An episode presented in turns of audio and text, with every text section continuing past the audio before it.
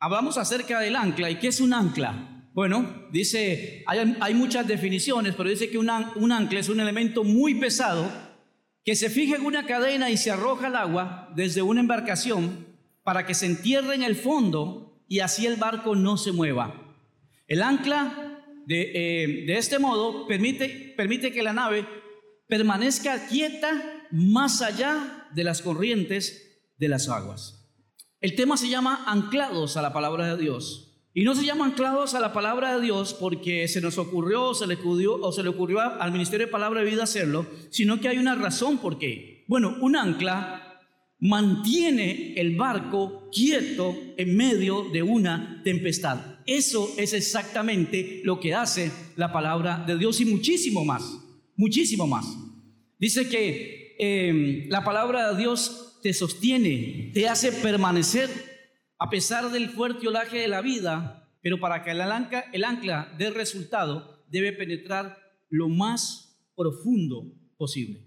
Un capitán no puede llegar y simplemente irresponsablemente tirar un ancla y, bueno, si bajó o no bajó, no importa. Eh, eh, vamos a confiar en el peso del barco, vamos a confiar en, el, poder del barco, vamos a confiar en, en, el barco y no vamos a poner cuidado a algo tan pequeño como un ancla. ¿Saben? Es muy interesante que precisamente una de las razones por qué el Titanic se hundió fue precisamente por esa soberbia.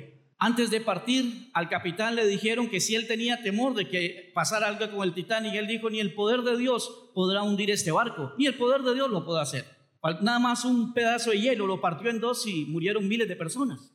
Ahora, eso es exactamente lo que hace la palabra de Dios. La Biblia se escribió para sostenernos a nosotros. Porque les voy a decir una cosa, nos movemos en un mundo increíblemente malo, en que no van a respetar si sos creyente o cuál iglesia sos. Increíblemente malo. Y entonces la palabra de Dios es, es esa ancla que sostiene nuestra vida.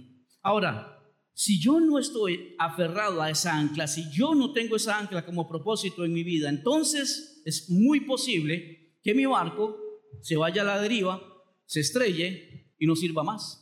Hablando metafóricamente, es así la vida de muchos. Hay tanto descuido en la vida espiritual que terminan yéndose poco a poco. Les voy a decir una cosa, muchachos, apartarse de Dios no es de un momento a otro. Apartarse es un proceso. Usted deja de leer la Biblia, Inmediatamente que deja de leer la Biblia, deja de confesar pecados. Inmediatamente que deja de confesar pecados, la Biblia dice que entonces nuestra vida, nuestra mente, nuestro corazón se va ensuciando y entonces Dios no puede trabajar a través de un corazón sucio. Satanás quiere que nosotros no leamos la palabra de Dios y ahora vamos, a lo largo de estos días vamos a ver muchas cosas en cuanto a la Biblia, pero Satanás tiene un propósito, no tener contacto con la palabra de Dios. Y vamos a ver algunas cosas. Y esta noche vamos a ver este tema. Este es el primer tema que vamos a ver. La Biblia es el ancla que sostiene tu vida. La Biblia es el ancla que sostiene tu vida. Dice la palabra de Dios, asidos de la palabra de vida,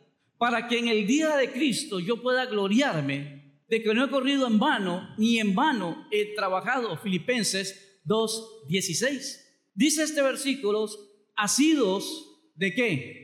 De la palabra de vida. La palabra asidos quiere decir aferrarse, retener, prestar atención. Pero vuelvo a repetir, quiere decir aferrarse, retener, prestar atención. Eso es lo que quiere decir la palabra asidos en su forma original. En la palabra griego, esa palabra asidos quiere decir o tiene esos significados, aferrarse, retener, prestar atención. ¿Ves? Esto es más que leer la Biblia, es muchísimo más que leer la Biblia.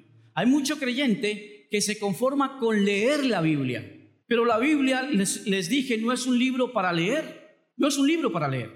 Y si nosotros no entendemos que la forma correcta de comenzar a leer la palabra del Señor es de esta forma, es retener, es prestar atención, es aferrarse a la palabra de Dios.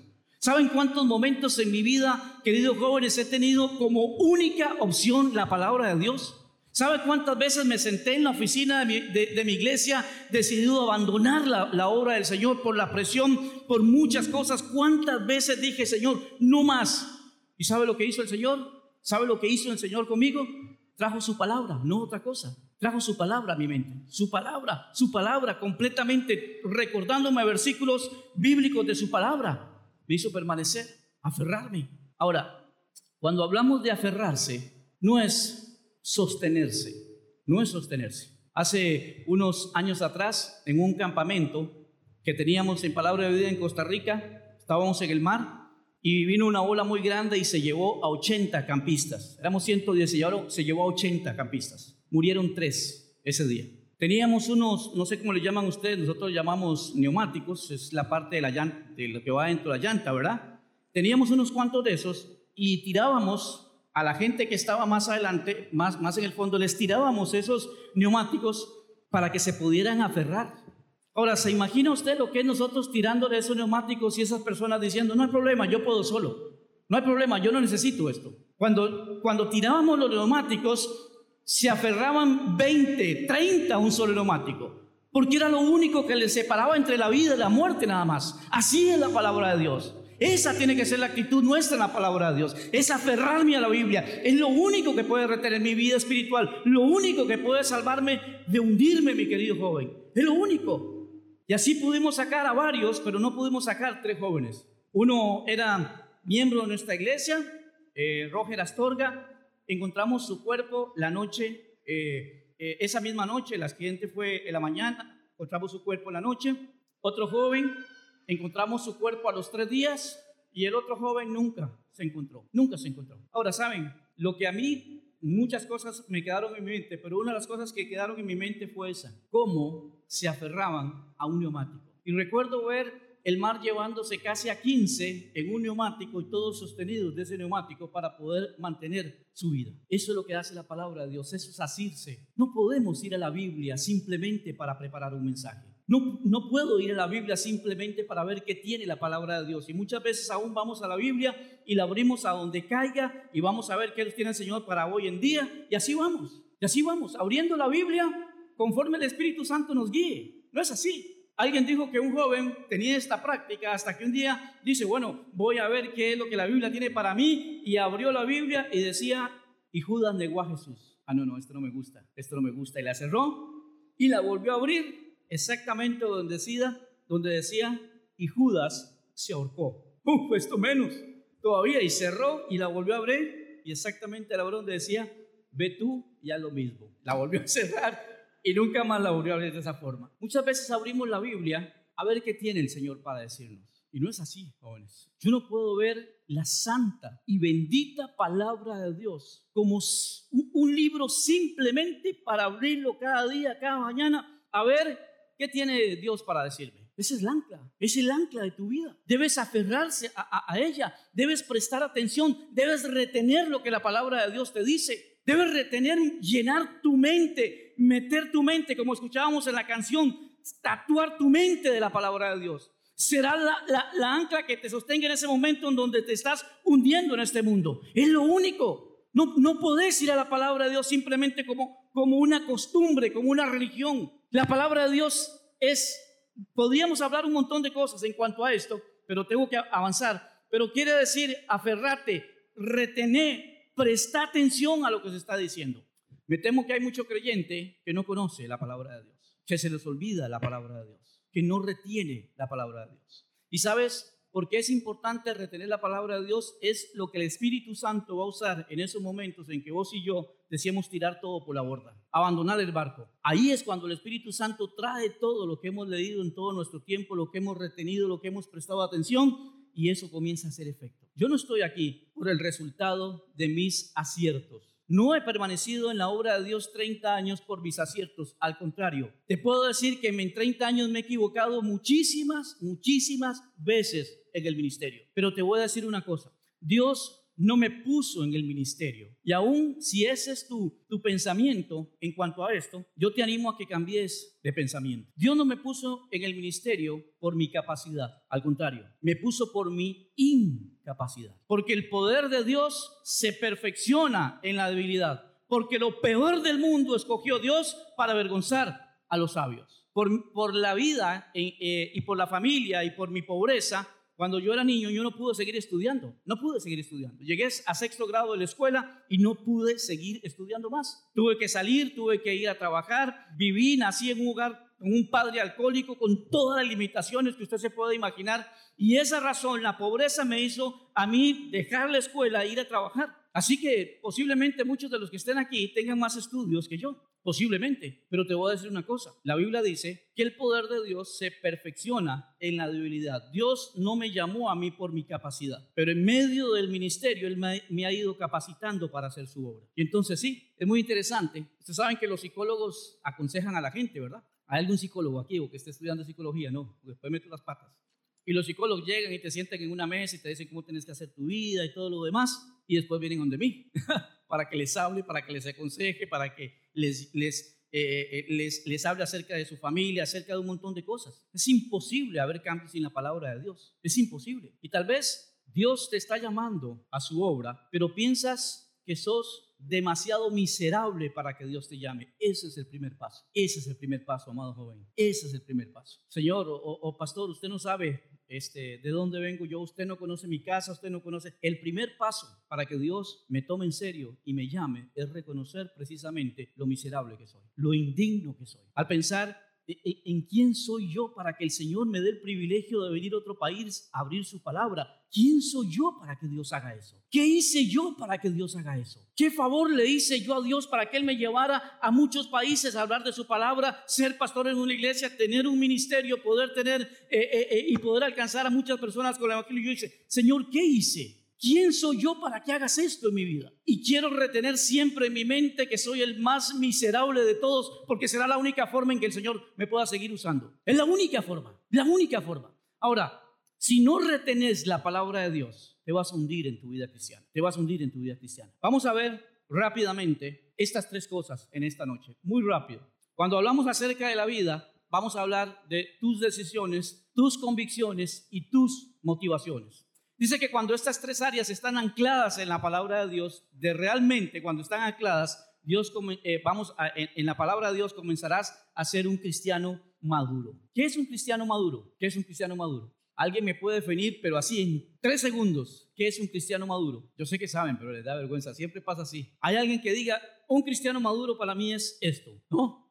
Ok, muy bien. ¿Alguien más que esté en contra de ella para armar un pleito aquí? No, mentira. Sí, hay muchas cosas, pero Jóvenes, la madurez no es experiencia. La madurez no es experiencia. Generalmente pensamos que el pastor chino es más maduro porque tiene 30 años del ministerio. No es experiencia la madurez. La madurez, la madurez espiritual no tiene que ver nada con experiencia, no tiene que ver nada con estudios, no tiene que ver nada con una posición social, no tiene que ver absolutamente nada con eso. La madurez tiene que ver con obediencia a la palabra de Dios. Salmo 119, 100 dice así, más que los viejos he entendido, porque he guardado tu ley. Más que los viejos he entendido, porque he guardado tu ley. La madurez no viene por la experiencia de la vida, sino viene por la obediencia a la palabra de Dios. Y no hay edad para madurar en la palabra de Dios, no existe. Hoy puedes comenzar a tomar decisiones, y eso es lo que vamos a ver, correctas para comenzar a madurar. Pero la madurez no es porque tocas un instrumento o porque sos hijo del pastor o porque naciste en, una iglesia o porque tenés muchos años de estar en el ministerio. Eso no te da madurez, eso te da experiencia, nada más. Te da experiencia nada más. Pero déjeme decirle que he visto doctores, arquitectos, ingenieros con mucha experiencia arruinar sus vidas por una mala decisión. Vamos a avanzar y vamos a hablar acerca de las decisiones en esta noche. Dice que de nada en tu vida eres más responsable que de tus decisiones. Nadie cuando estés en el cielo, porque un día la Biblia dice que es necesario que todos comparezcamos ante el tribunal de Cristo. Si eres cristiano y levantaste la mano, la Biblia dice que un día vas a estar en su presencia. Y una de las cosas de por qué vamos a estar en, la presencia de Dios, Dios me va a decir, sentate y dame cuenta de tu vida. ¿Sabe qué Dios? Yo no iba a la iglesia porque el pastor a mí me caía mal y el otro, entonces yo por eso me aparté. El Señor te va a decir, fue, esa es tu decisión. Vos no puedes echarle la culpa de tu estado espiritual a nadie. A nadie, querido joven. La culpa, el lugar espiritual donde estás ahora, es lo que has decidido. Y esa es tu responsabilidad. Y sobre esa responsabilidad, Dios te va a pedir cuentas. Dice que las implicaciones de una mala decisión van a seguirte el resto de tu vida. El resto de tu vida. ¿Escuchaste lo que te dije? Las implicaciones de una mala decisión van a seguirte el resto de tu vida. Siempre vas a, llevar las consecuencias de esa mala decisión. La Biblia dice o enseña que Dios perdona el pecado, pero no quita la consecuencia. Dios perdona tu pecado, no quita la consecuencia. Por ejemplo, una señorita se embaraza fuera de matrimonio, es pecado, va y confiesa y el Señor dice, ok, te perdono, ya no estás más embarazada. No, eso no hace Dios, eso no hace Dios. Dios dice, perfecto, te perdono, te limpio, te puedo volver a usar, pero vas a ser mamá y vas a ver lo que cuesta tener un hijo. Ah, ¿Te das cuenta? Las malas decisiones te seguirán por el resto de tu vida y no lo podrás cambiar. Nunca lo vas a poder cambiar porque no vas a poder devolver el tiempo. Nunca lo vas a poder cambiar. Entendé que el pasado nosotros no lo podemos afectar.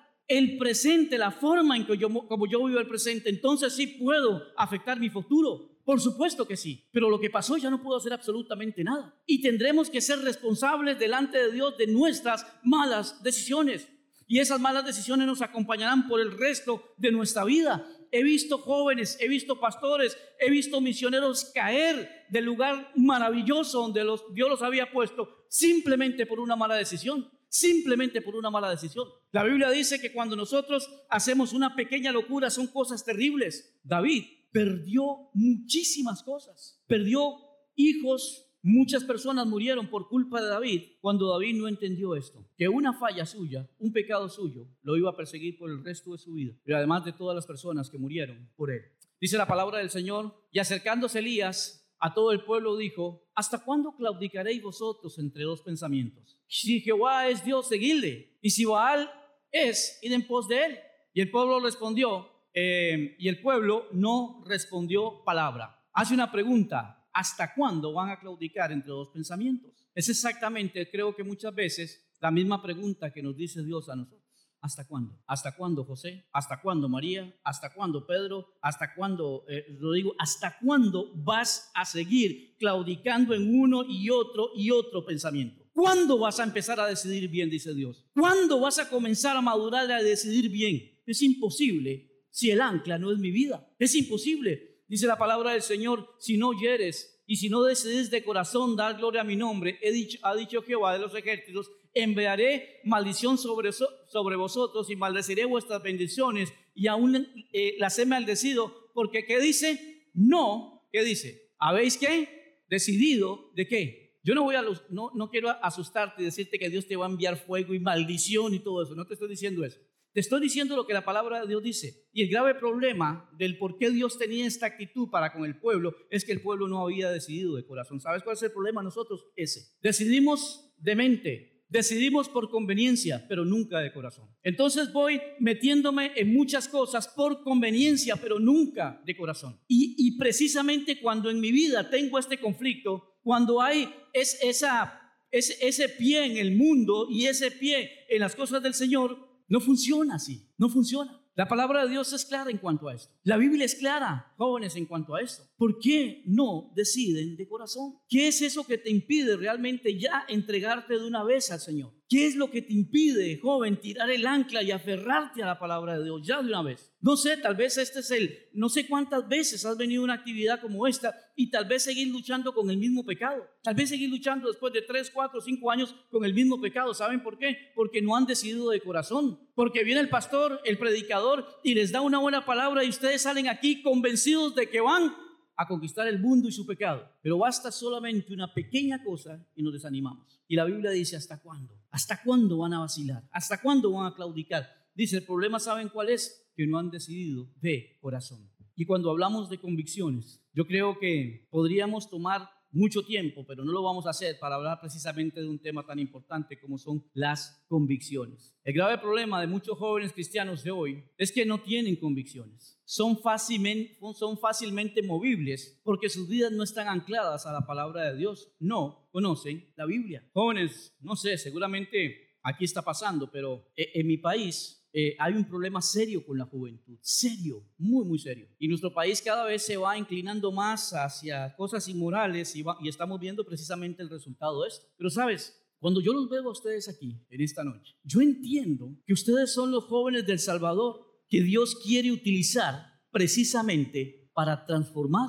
la juventud de este país. Es lo único que yo puedo entender por qué estás aquí. Ahora, tus convicciones van a ser importantísimas en este mundo. Tus convicciones van a ser importantes en este mundo. Es, es, es, es el ancla que te va a sostener. Cuando llegan los amigos a tu colegio, a tu escuela, ¿qué, cómo, ¿cómo sos con ellos? Saben, una vez cuenta la historia de un joven que fue a una universidad que era conocida precisamente por el, la antipatía y el odio que tenían para los cristianos. Era una universidad que sabían que los cristianos ahí iban a sufrir.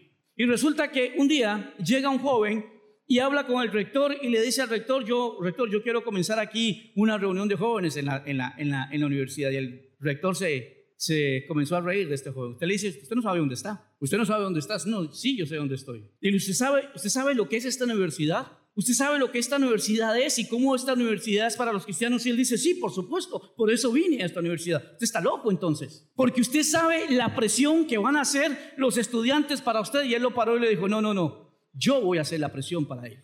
Yo voy a hacer la presión para ellos. Y es exactamente lo que este mundo necesita. Jóvenes con esas convicciones. Que lleguen a entender que no estamos en este mundo para que venga el mundo y nos contagie. Estamos para contagiar nosotros al mundo pero no para que el mundo llegue y nos aparte, estamos para traer al mundo a Cristo. Y este mundo necesita jóvenes con esa convicción de ir y marcar y, llevar el Evangelio a toda criatura según la palabra del Señor.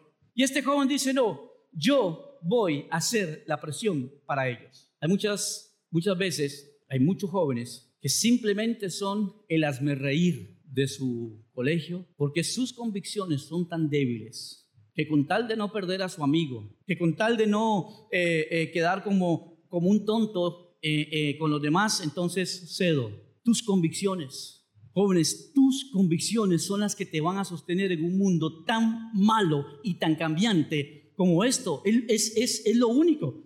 Dice que tus convicciones son lo único que sostienen un mundo completamente vacío de ellas. No hay, ¿sabe qué? El mundo no tiene convicciones. Y precisamente no hay nada más que le asuste al mundo, no hay nada más que realmente el mundo se preocupe cuando ve a un creyente con convicciones, que no se mueve. Pablo dijo, nosotros no somos de los que retroceden para perdición. Al contrario, sigo adelante, voy adelante, la mirada puesta en el garandón. Pablo hablaba de seguir y proseguir a la meta. Jamás no podemos quedar tirados en el camino porque el mundo los contagió. La palabra de Dios habla de nuestras convicciones y por tiempo no, no puedo tomar mucho, mucho rato para explicar esto, pero entendés esto. No hay nada que el mundo tema más que un joven que se para y diga yo no comparto eso, eso es pecado. Ah, ya viene el cristiano este, el pandereta, ya va a venir, bueno, todo lo que vos querás. Pero ¿cómo terminamos? ¿Cómo terminan los cristianos hoy en día? Perdiéndose. Y son uno más del montón, uno más del montón, en el cual si tuviéramos que buscar diferencias entre uno y el otro, no lo, encontraríamos. Hay creyentes que cuesta saber qué son, si son inconversos o si son cristianos. Cuesta. ¿Saben por qué? Porque son jóvenes sin convicciones. Y tus convicciones, de seguro, anótalo, de seguro te van a meter en problemas. Tus convicciones te van a meter en problemas, sea para bien o sea para mal, pero nosotros queremos que vengan los problemas que nos gustan a nosotros. Y escuche, escuche esto, y llamando a los apóstoles, después de azotarles, eh, azotarles no fue que agarraron una, algo y le dijeron, Pau, Pau, no hagan más esto, ¿verdad? Y ¡ping! No, no, no, los azotaron. Era fuerte, un dolor grande. Les intimidaron que no hablasen el nombre de Jesús y les pusieron en libertad. Y ellos salieron y se fueron y se escondieron y dijeron, yo tiro todo esto, esto no era lo que yo había querido, yo había pensado que todo el mundo me iba a prestar atención, que me iba a invitar a otros países a dar eh, conferencias, fue lo que ellos dijeron. no. Y ellos salieron de la presencia del concilio. ¿Qué dice? Gozosos. Escuche esto. De haber sido tenidos por dignos de padecer afrenta por el nombre del Señor. Por esto estos hombres cambiaron el mundo. Por esto estos hombres cambiaron el mundo. Por eso hoy, después de dos mil años, seguimos hablando de estos hombres. Por eso es el testimonio de estos hombres trascendieron fronteras, países y generaciones. Y hoy en un país como El Salvador, en un campamento de palabra vida, estamos hablando de un hecho que sucedió hace años atrás, porque un hombre se paró con convicciones y le dijo, no, lo vamos a matar, pues máteme. Mire, lo vamos a meter a la cárcel, pues métame, pero no lo voy a hacer.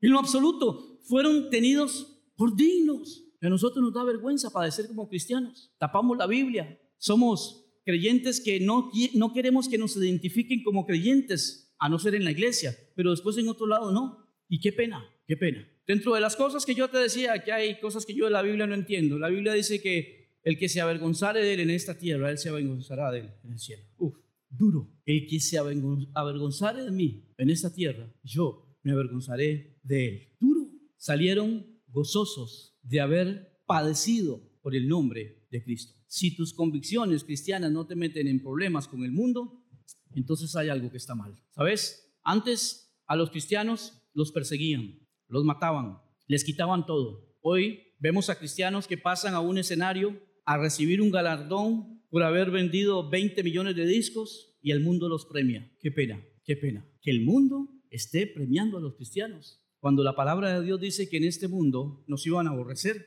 cuando la Biblia dice que en este mundo íbamos a tener aflicciones, estamos siendo premiados. Y el cristianismo sube, donde han subido montones de cantantes que han cantado cualquier basura y reciben el mismo premio dado por el mundo.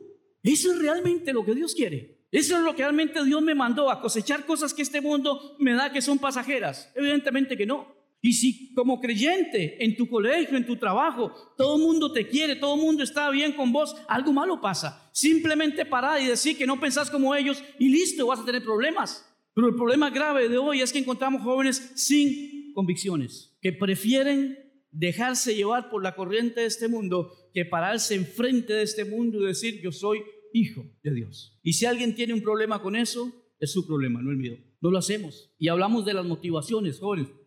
Cuando hablamos de las motivaciones, dice, eh, esto es una traducción de la Biblia Dios habla hoy, eh, la leí y, me gustó mucho la, la eh, cómo, cómo lo explicaba un poquito, ¿verdad? Dice, al hombre le parece bien todo lo que hace, pero el Señor es quien juzga las intenciones. Saben, es muy interesante.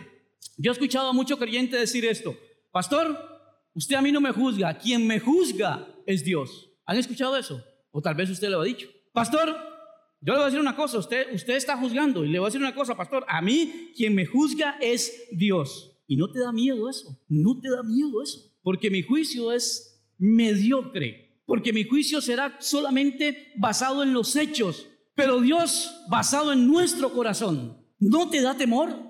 A veces amenazamos y decimos, solo Dios me juzga a mí. Tened cuidado cuando decís eso.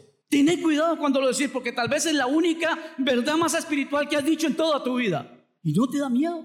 No te da miedo que el Señor te llame y te diga, vení, vamos a hablar. ¿Vieron cuando tal vez tu jefe o tu director de algún ministerio te dice, vení, necesito hablar con vos y ya, usted va que le Imagínate Dios. Dice la palabra, no es lo que haces o cómo lo haces, sino por qué lo haces. Tal vez aquí hay líderes eh, de maestros de escuela dominical, líderes de jóvenes, que estás involucrado en la obra del Señor. Músicos que vemos aquí, que están tocando y todo lo demás. Sabes, no es lo que haces, ni cómo lo haces, sino por qué. Si vos te paras aquí y tocas instrumentos y cantás porque estás en una actividad y no te has dado cuenta que en que estás alabando y glorificando es el nombre de Dios, te equivocaste, por más bien que lo hagas. No es lo que haces o cómo lo haces, sino por qué. Sino por qué. ¿Por qué sos maestro de escuela dominical? ¿Por qué sos líder de club bíblico? ¿Por qué tocas un instrumento? ¿Por qué tocas la batería? ¿Por qué eh, eh, tocas, yo no sé cómo se llaman todas esas cosas que están allá atrás? ¿Por qué? ¿Por qué lo haces? Ah, pastor, es que verá qué lindo es, es, mira cómo me llena eso. No, no, amado hermano, amado joven. David dijo, no ofreceré a mi Dios un sacrificio que no me cueste nada.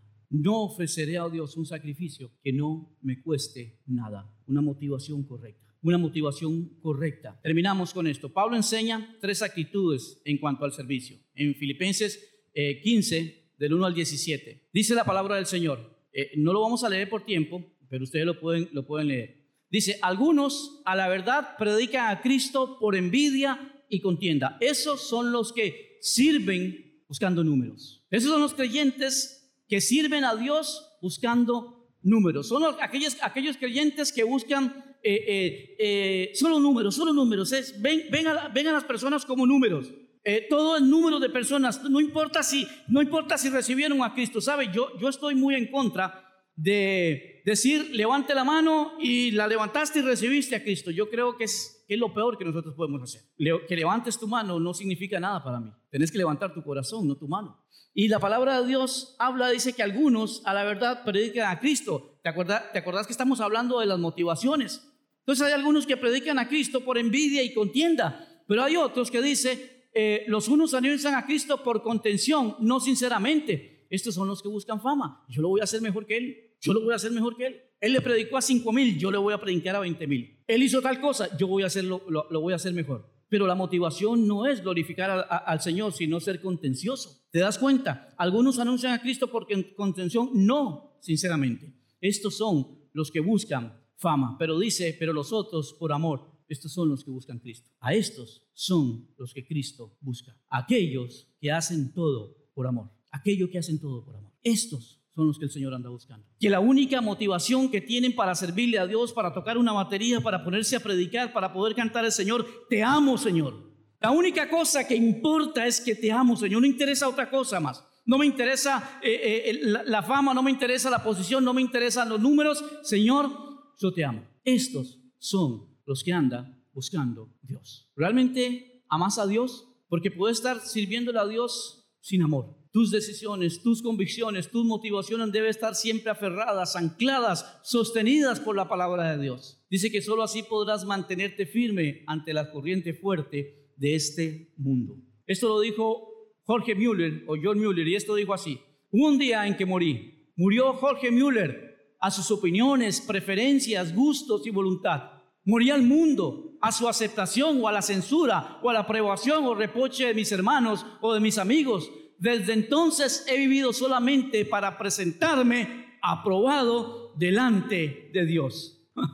Lea la historia este hombre. Morí. ¿Quién dijo esto? Pablo. Con Cristo estoy juntamente crucificado y ya no vivo yo. ¿Y ahora quién vive en mí? Cristo.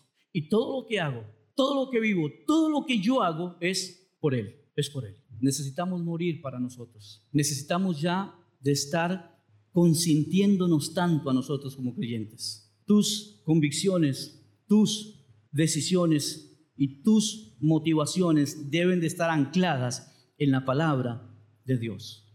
Yo no te dije, yo te dije que yo no te iba a hablar de bibliología dándote una materia como una bibliología, te puedo y te voy a hablar acerca de la bibliología en la vida práctica. Y de nada me vale llenar sus mentes de conocimiento si la palabra de Dios no los desafía en esta noche. El mensaje es oramos para nosotros. Dejemos ya de estar viviendo para nosotros y vivamos para el Señor. Inclina tu cabeza, cierra tus ojos y vamos a orar.